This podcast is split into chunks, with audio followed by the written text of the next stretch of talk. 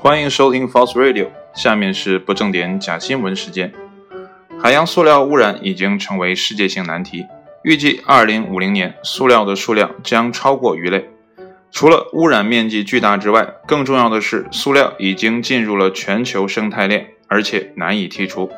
但庆幸的是，一组国际研究人员发现了一些特殊的海洋微生物，它们正在蚕食塑料废弃物。此发现已经刊登在了《危害性材料学报》上。不过，目前生物分解率过低且周期过长，五个月仅能分解百分之十一的塑料废弃物，还不能大规模的投入使用。但这却给了生物化学家提供了全新的思路：培养超级塑料吞食微生物。